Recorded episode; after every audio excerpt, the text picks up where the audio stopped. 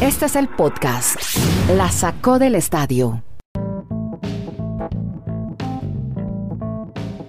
Episodio 670 del podcast La sacó del estadio. ¿Cómo les va? Les habla Andrés Nieto Molina. Ya saludo Kenny Garay en Bristol, Connecticut y a Dani Marulanda en la ciudad del Retiro en Colombia. Desde Colombia, Chile y Estados Unidos, streaming. Hacemos este podcast diario conversando, charlando sobre deportes y ligas americanas. Vamos a hablar de NFL, de lo que quieren los Rams para su partido de finales de conferencia y de pronto Super Bowl. Vamos a ver qué va a pasar con los Rams. De Tom Brady, se tomará un tiempo antes de decidir su futuro. Le ponemos hashtag a Brady. Casi siempre está en hashtag ese señor. Es tendencia de Rafa Nadal, como ha llegado a semifinales del abierto de Australia, sufriendo mucho ante Chapo Valov, el canadiense. Gran tenis está viendo en Australia. Del LPGA, le ponemos hashtag a Gaby López y obviamente a las grandes ligas. ¿Cómo van las reuniones para ver si hay temporada o no? Si Dani Marulanda podrá tener su temporada de béisbol. Y la Serie del Caribe, que va a tener VAR, el VAR va a tener la Serie del Caribe. Y obviamente grande y eso sí, con ánimo de una pronta recuperación. Primero su vida, antes que el deportista Egan Bernal, después del accidente que sufrió ayer en Colombia. Vamos a comenzar entonces con fútbol americano. Kenny Garay nos charla y nos conversa sobre Tom Brady, lo que se está hablando, lo que se especula, qué ha pasado con Brady, va a seguir compitiendo, seguirán los bucaneros, se retira del fútbol americano, del fútbol activo. ¿Qué va a pasar, Kenny? ¿Cómo le va? Lo saludo en Bristol, yo estoy en Chile. Sí, señor, un abrazo a usted, mi estimado Andrés, y al gran Dani Marulanda, que está por allá en el retiro, en las montañas de Antioquia. Sí, señor. Hombre, sí, empieza a sopesar Tom Brady. Pero y le claro, faltó, es la gran perdón, Kenny. Alaska, la Patagonia, Arica, Punta Ah, perdón, Ah, disculpe usted, señor, sí, disculpe, señor, disculpe usted, y además que Ese Dani no me eres lo tú. pidió. Dani me lo pidió, no, me lo ordenó. Claro, Un abrazo a todos. Y. Lo que dice Dani para mí son órdenes. Los deseos de Dani son órdenes, Perfecto, en mi caso. muy bien. en mi caso. Espero que sea siempre Eh, así. Que no a lo excepción levante de mañana. A, excepción de mañana que lo voy a coger de atrás para adelante Ya, en el ya, Twitter ya, Space. Pero a ver, desde Alaska hasta la Patagonia, desde Arica hasta Punta Arenas, somos la sacó del estadio podcast gracias a la gente que baja nuestros contenidos. En Spreaker y en Anchor, ahí nos hace un favor, es gratuito donde quiera que lo baje. Empieza a sopesar Tom Brady, mi estimado Andrés, lo que va a pasar con su carrera. Hombre, y esta va a ser la comidilla después de que termine el Super Bowl Sí, pero se va a hablar mucho más de Tom Brady, de Aaron Rodgers, de lo que va a pasar con sus carreras. Uno que se puede retirar, otro que cambiaría de equipo, inclusive ha contemplado el retiro, que de muchas cosas antes de las finales de conferencia del fin de semana. Principalmente lo de Tom Brady, el GOAT, Ajá. el mejor de todos los tiempos, el greatest of all times. Dice que la familia va a jugar un papel importante para determinar si vuelve. Dice que si se va, se iría orgulloso y satisfecho después de lo que pasó el fin de semana. Que claro, semejante partidazo, donde él hizo su tarea, donde repunta, donde prácticamente demuestra una vez más, no solamente que es el mejor de todos los tiempos, sino que los siete anillos de Super Bowl no fueron gratis. Él puede repuntar ante cualquiera y en cualquier momento. Saberse estuvo a punto de ganarle el partido, algo que parecía poco probable, a un equipo con las armas que tienen los Rams. Brady tiene tres hijos. El mayor Jack tiene 14 años. Eh, es de la actriz Bridget Moynihan. Vive en Nueva York. Brady no lo ve tanto como quisiera. El hijo de Brady, Benjamin, de 12 años, y su hija Vivian, de 9, viven con él. Eh, y su esposa, o sea, con Gisele esposa, perdón, no, perdón. Usted tiene que parar cuando hable de su esposa y, y agradecerle al mundo que exista Giselle. Eh, me paro, estoy parado, y le agradezco entonces que exista esta supermodelo y filántropo. Exacto, sí, no lo Giselle apague así nomás. Su esposa es su Es esposa. Giselle. Él tiene razón. sí, Giselle tiene Eh, yo hasta, hasta hoy solamente agra- agradecía por Chechi, pero de hoy en adelante, por reconocimiento o recomendación de Andrés Nieto, voy a agradecer por Giselle Bonche también. Gracias, señor, por Chechi y por la. Bonche. Dios bueno, la.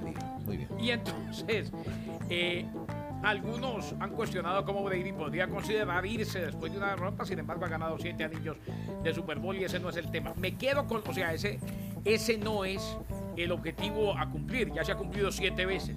Y me quedo con, con lo que dijo sobre el final. Dijo, no quiero hacer vuelta o temporada de despedida con toda la fanfarra que eso acompaña. O sea, no quiere que le pase lo de Ben Roethlisberger, que se hable semana a semana de que lo despiden en Cleveland, sus últimos partidos ante su público, eso no lo quiere. Así como recordemos que Aaron Rodgers en su momento dijo que tampoco quería algo así. Pero me quedo con esta frase. Mi gozo no proviene del reconocimiento de lo que he logrado como jugador. Mi disfrute, mi gozo proviene de la competencia. Yo solo pienso en competir. Eso es lo que me mantiene. Lo demás, los reconocimientos si se dan, se dieron. Pero no es lo que me mantiene activo. Pinta por lo que uno lee, Sí. leyendo entre líneas, y la manera como él mismo, que se resistía a hablar del retiro, ahora lo ve como una posibilidad y como que es algo que van a tratar de resolver, conclusión o decisión que van a tomar en familia, pinta como para que empecemos a pensar en el retiro del más grande de todos los tiempos. Muy bien. Y con esto pasamos ahora a Dani Marulanda, si tiene alguna opinión sobre el tema Brady, para empezar a hablar de los Rams, que son uno de los finalistas de conferencia. Dani, ¿cómo le va en el Retiro Colombia? ¿Le merece algún comentario lo de Brady? ¿Qué tal, señores? Abrazos para todos. Eh, no, estoy muy de acuerdo con lo que menciona Garay. Yo creo que entre líneas, como está mencionando él, sí hay como un deje de que está dando mucha responsabilidad, sobre todo al tema familiar, a Giselle Bunchen, a sus hijos. Y hay otros detalles, o sea, siempre se caracterizó por ser competitivo. Y si miramos qué pasa para Tampa Bay la próxima temporada, vamos a ver que no tiene el mismo tema de tope salarial, que hay jugadores que probablemente no van a continuar. Caso concreto el de Rob Gronkowski, que también me está diciendo, lo voy a pensar, si ya, ya se siente como que ese, esas ganas de, uno tantas ganas de, de ir a entrenar, de, de todo lo que requiere estar La una motivación, ¿no? NFL, entonces, exacto. Lo Entonces que yo sienten cuando se también creo retiran. como, sí, yo creería, porque él sorprendió al mundo cuando a tiempo atrás dijo, yo voy a jugar hasta los 45. Recordemos que la próxima temporada arrancará con 45 años de edad, Claro. entonces, yo no sé, yo estoy como con Garay pensando que puede ser ya lo último que hemos visto del señor Tom Brady. Muy bien. Y de los Y Rams, con- hablemos con de los los Rams. Rams, hombre, que, ¿cómo así que quieren fans en el estadio? Todos los celebrities de Hollywood, ¿qué? ¿Van, van a poder ver los partidos? ¿Y si llegan al Super Bowl? Lo que pasa es que, lo que, pasa es que, como hemos dicho anteriormente en los podcasts, Andrés, ese estadio de Los Ángeles se convirtió fue en una pasarela. O sea, no hay realmente ese fanatismo o ese hincha romántico. no son los de gritones de. Arrowhead, pues, ni, ni los de Lambeau Exacto, Field. Los no, hinchas de los son Rams muchos a- ni existieron en Los Ángeles, ni existieron Exacto, en para San allá Luis, voy. ni existen otra vez en Los Ángeles, ni en Anaheim, ni en ningún lado. Para allá voy, exacto. Los Ángeles históricamente han tenido a los Raiders y a los Rams durante diferentes épocas, pero coincidencialmente la base de fans que se creó es la de los Raiders. O sea, la mayor cantidad de fanáticos que tiene la NFL dentro de Los Ángeles es para los Raiders, que ahora están en Las Vegas. Los Rams nunca generaron, yo no sé, como tanto impacto y tanta expectativa. Entonces, ¿qué ha hecho la directiva de los Rams?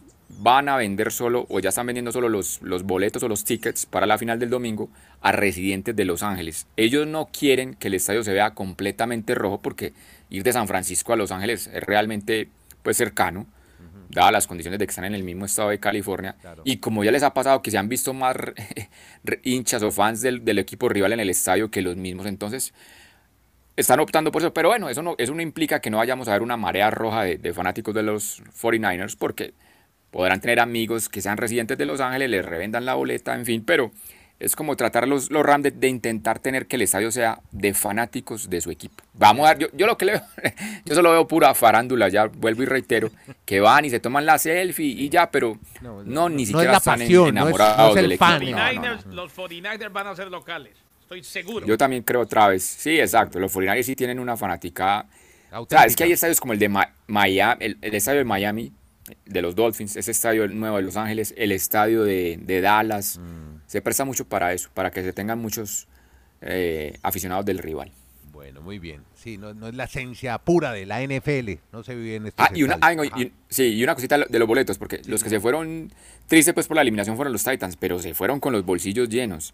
¿Saben cuánto costó el, el ticket más favorable, más económico para ver ese partido de los Titans y los Cincinnati Bengals? ¿Cuánto costaba? 256 dólares. El el más derecho. barato. O sea, ir allá. Gallinero. Todos, todos, hicieron, todos hicieron el agosto en este, en este fin Qué de semana de ronda adicional. El más costoso, por ejemplo, en el, en el partido de Tampa fue 150 dólares. El de Green Bay, perdón, el más, el más barato, yo no digo el más costoso, el más económico. En Green Bay era 127 y donde ya como que están acostumbrados y no, no suben tanto las tarifas, pues son en Kansas. En, en Kansas el, el más favorable era de 100 dólares.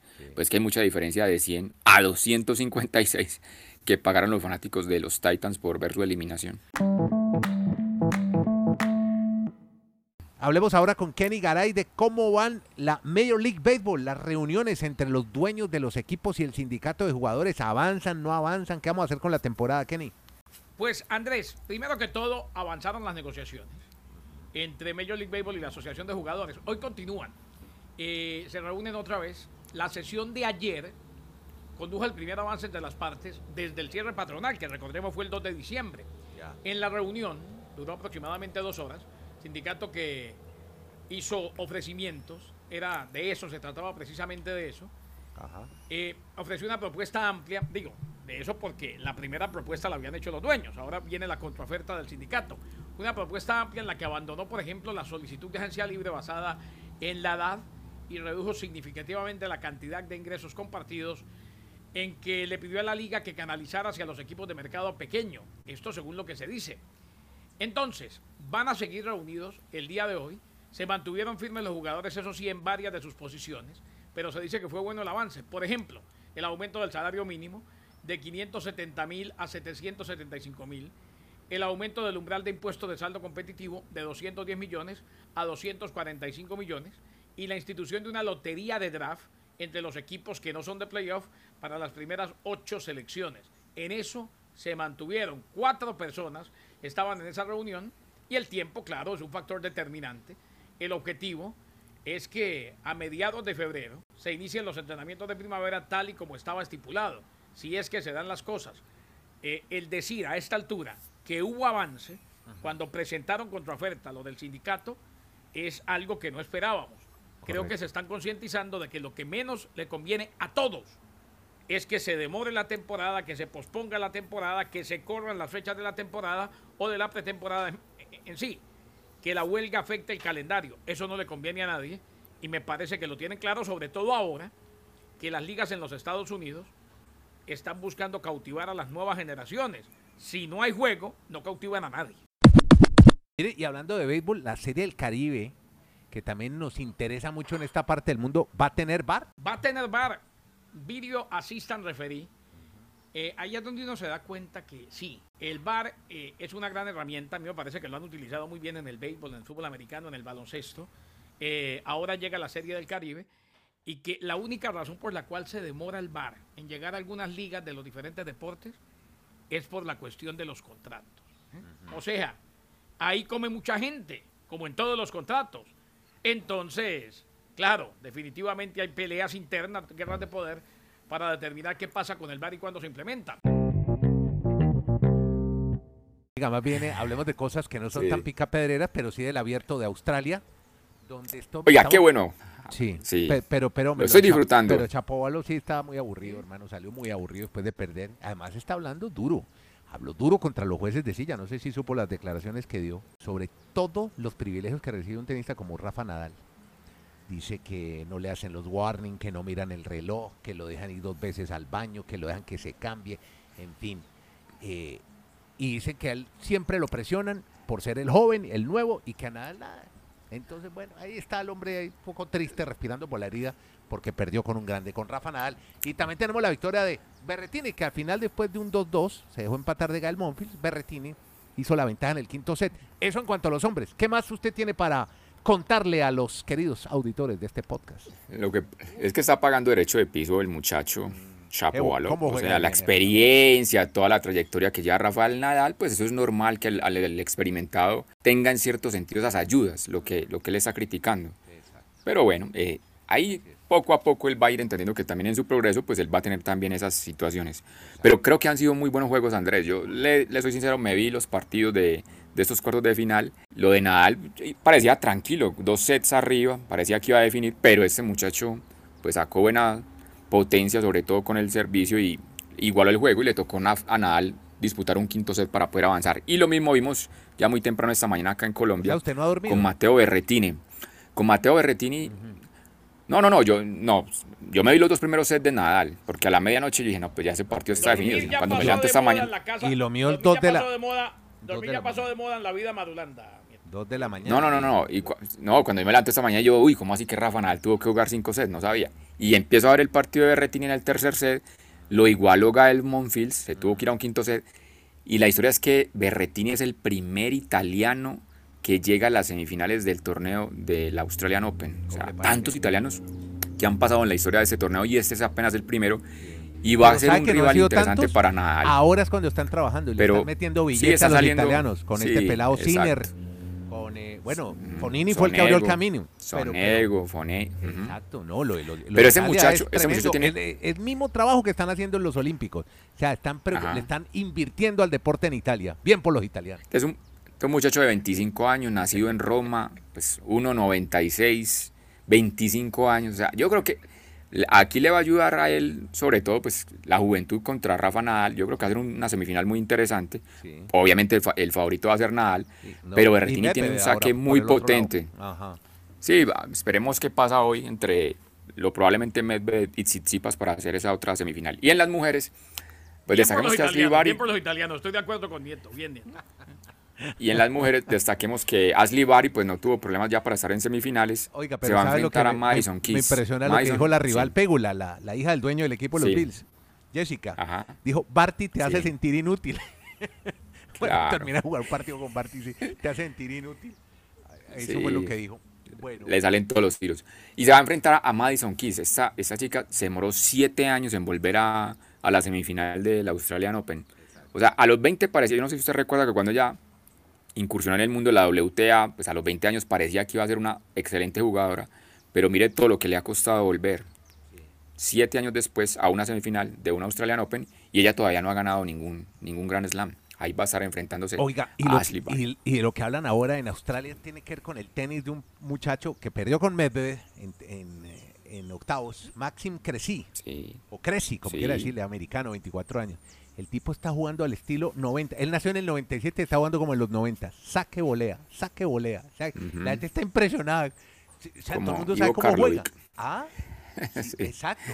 Pero, pero después va y juega la volea. O sea, es impresionante lo que hace este muchacho que también pinta para ser figura. Pero hemos visto un abierto muy bonito de Australia.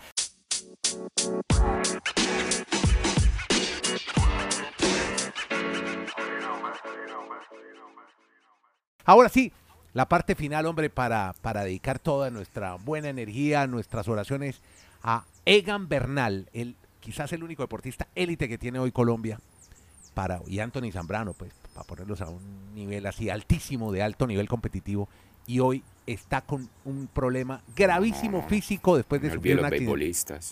No, pero del momento era Egan Bernal, tipo que No, puede... pues sí, pero Nairo Quintana es un deportista élite. No, ¿o no? pero no, no, pero a ver, de pronto no me, no me hice entender. No, en el momento que pueda competir en las grandes competiciones deportivas mundiales, o sea, que, que pueda llegar a Uno un que le, nivel uno que le pueda dar, sí, que uno pueda que le pueda dar cara a cara contra los grandes. Eso sí. ahí sí estamos Eso totalmente sí. de acuerdo. Bueno, muy bien. Pues sí, fue, fue muy lamentable el accidente que ha sufrido Egan Bernal para nuestros oyentes, pues aparentemente le estaba haciendo un trabajo que le indica a su, su equipo Lineos de, una, de, de trabajar contra reloj y hay un bus estacionado, él impacta por detrás del bus, pues tiene múltiples golpes, traumatismos, tiene ya una operación en, en el fémur, otro en la rótula, también tiene cirugía allí y la más compleja que fue anoche, pero lo más complejo de, de la cirugía fue anoche porque dos, dos vértebras, o sea, la columna vertebral, implicaron mucho más trabajo para, para los galenos, para los médicos, y se espera una recuperación. O sea, él va a estar en cuidados intensivos por lo menos tres días esperando la evolución, y prácticamente muchos se anticipan a que si tiene una buena recuperación, pues no se, no se tendría mm, competencia para él esta temporada en el World Tour. con buena recuperación, pues, si no se recupera, no sé, puede ser el sí. final de su carrera deportiva. Hasta ese punto es el drama. Exactamente. Ahora, lo- le digo una cosa, con, con todo el respeto y claro, yo también lo quiero volver a ver. Y, y qué bueno que pudimos ver un colombiano ganando el Tour de Francia, sobre todo, para que lo viera tanto Y un Giro. que dijo, y un Giro. No, pero bueno, sí, pero el Giro ya habíamos tenido a Nairo. Eh, bueno, pero- Eh, Sí. Digo, es que el Tour de Francia, el, los la complejos eran, ta- eran tales que desde muchachitos nos decían un colombiano nunca va a ganar el Tour de Francia Exacto, porque exacto. allá nos persigue, una cantidad de cosas. Y allá eh, piensan que somos menos que ellos y no nos van a dejar. Mentira, ganó Egan Bernal. A esta altura, verlo como ciclista me importa, pero muy poco. Exacto, Antes no se mató este muchacho. de acuerdo. Gracias a Dios que está vivo. Por Dios, uno se imagina bajando. Lo que pasa es que la gente ve las etapas de ciclismo y dice, ay, van bajando. Bajar en el ciclismo es para es para bravos de verdad. ¿eh? Y resulta 60, que va 70 bajando, kilómetros por hora. Claro, y se choca contra un bus Si no lleva casco, ese muchacho se mata. Qué bueno que está bien, qué bueno que se- en la clínica de la Sabana, ¿no? Sí, ahí en el norte, en Chía, al lado de la universidad. Esa la maneja la Universidad de La Sabana. Bueno, muy bien, hombre. Entonces, recemos por Egan. Y el, cierre. Tres, muchas cosas de golf, porque no hemos hablado esta semana, mi estimado Ander de golf. No, Gaby López, la mexicana, primer torneo del año de la LPGA, tercer lugar, muy bien la mexicana. Ese torneo reunía a las campeonas de la temporada anterior. Y mire lo que es la vida de Michelle Wee. Michelle Wee, yo no sé si a ustedes les tocó el impacto mediático que ella generó cuando ingresó a la LPGA. Está la surcoreana. que la ¿no? Sí, la ponían a jugar hasta con Tiger Woods, Mm. porque ella tenía una potencia que decían, ¿usted por qué no juega con los hombres? Y en ese torneo quedó en el último lugar. ¿Cómo le parece? Bueno, así es la vida. Y en los hombres, pues, Así es el gol. recordemos a, recordemos a que Camilo Villegas tuvo una buena actuación en el fin de semana en California, puesto 33, y al final entonces el amateur, el, el Latin American amateur en, República Dominicana lo ganó un golfista de las Islas Caimán. Sí, señor. Aaron, con nombre de, de- de- Tiene nombre de jugador de fútbol americano. Se llama Aaron y el apellido es Jarvis. Ajá, Aaron Jarvis. ¿Y sí. cómo quedó nuestro amigo Vega? No, como de 40. Ve, le- iba No tercero alcanzó a a hacer la el- segunda Sí. ronda. Sí, la última ronda no le fue bien. Como- como y el, 71 mexica- el, que, el que sufrió mucho fue el mexicano de la Fuente. Sí, también. Falló un pot de 80 centímetros Sí. que le hubiera llevado al desempate con el de Islas Caimán. Y allí entonces se le quedó, se quedó sin la oportunidad al mexicano de jugar el Masters y el abierto británico, porque el campeón de este torneo pues le dan esas dos entradas muy importantes para su carrera. Claro, no, es que va a jugar el British Open, que va a ser ahora en San Sí. Andrews, en Escocia, y el, y el Sí. Masters de Y Augusta. el Masters, ¿Cómo le parece? Bueno, muy bien, Le muchas cambia gracias. la vida a ese muchacho. No, pues uno estar ahí, solo el hecho de estar ahí, no, eso ya, ya pagó, ya. Pagó Claro. su, su trabajo en el golf. Bueno, tiene que seguir luchando y compitiendo. Gracias a todos por escucharnos, por oír este podcast que hacemos diario desde Bristol, Connecticut, con Kenny Garay. Dani Marulanda está en la ciudad del Retiro, Colombia. Nieto Molina de Santiago de Chile. Esto se llama La sacó del estadio, la sacó del parque, la sacó del estadio. El podcast de todos los días sobre deportes y ligas americanas. Muchas gracias.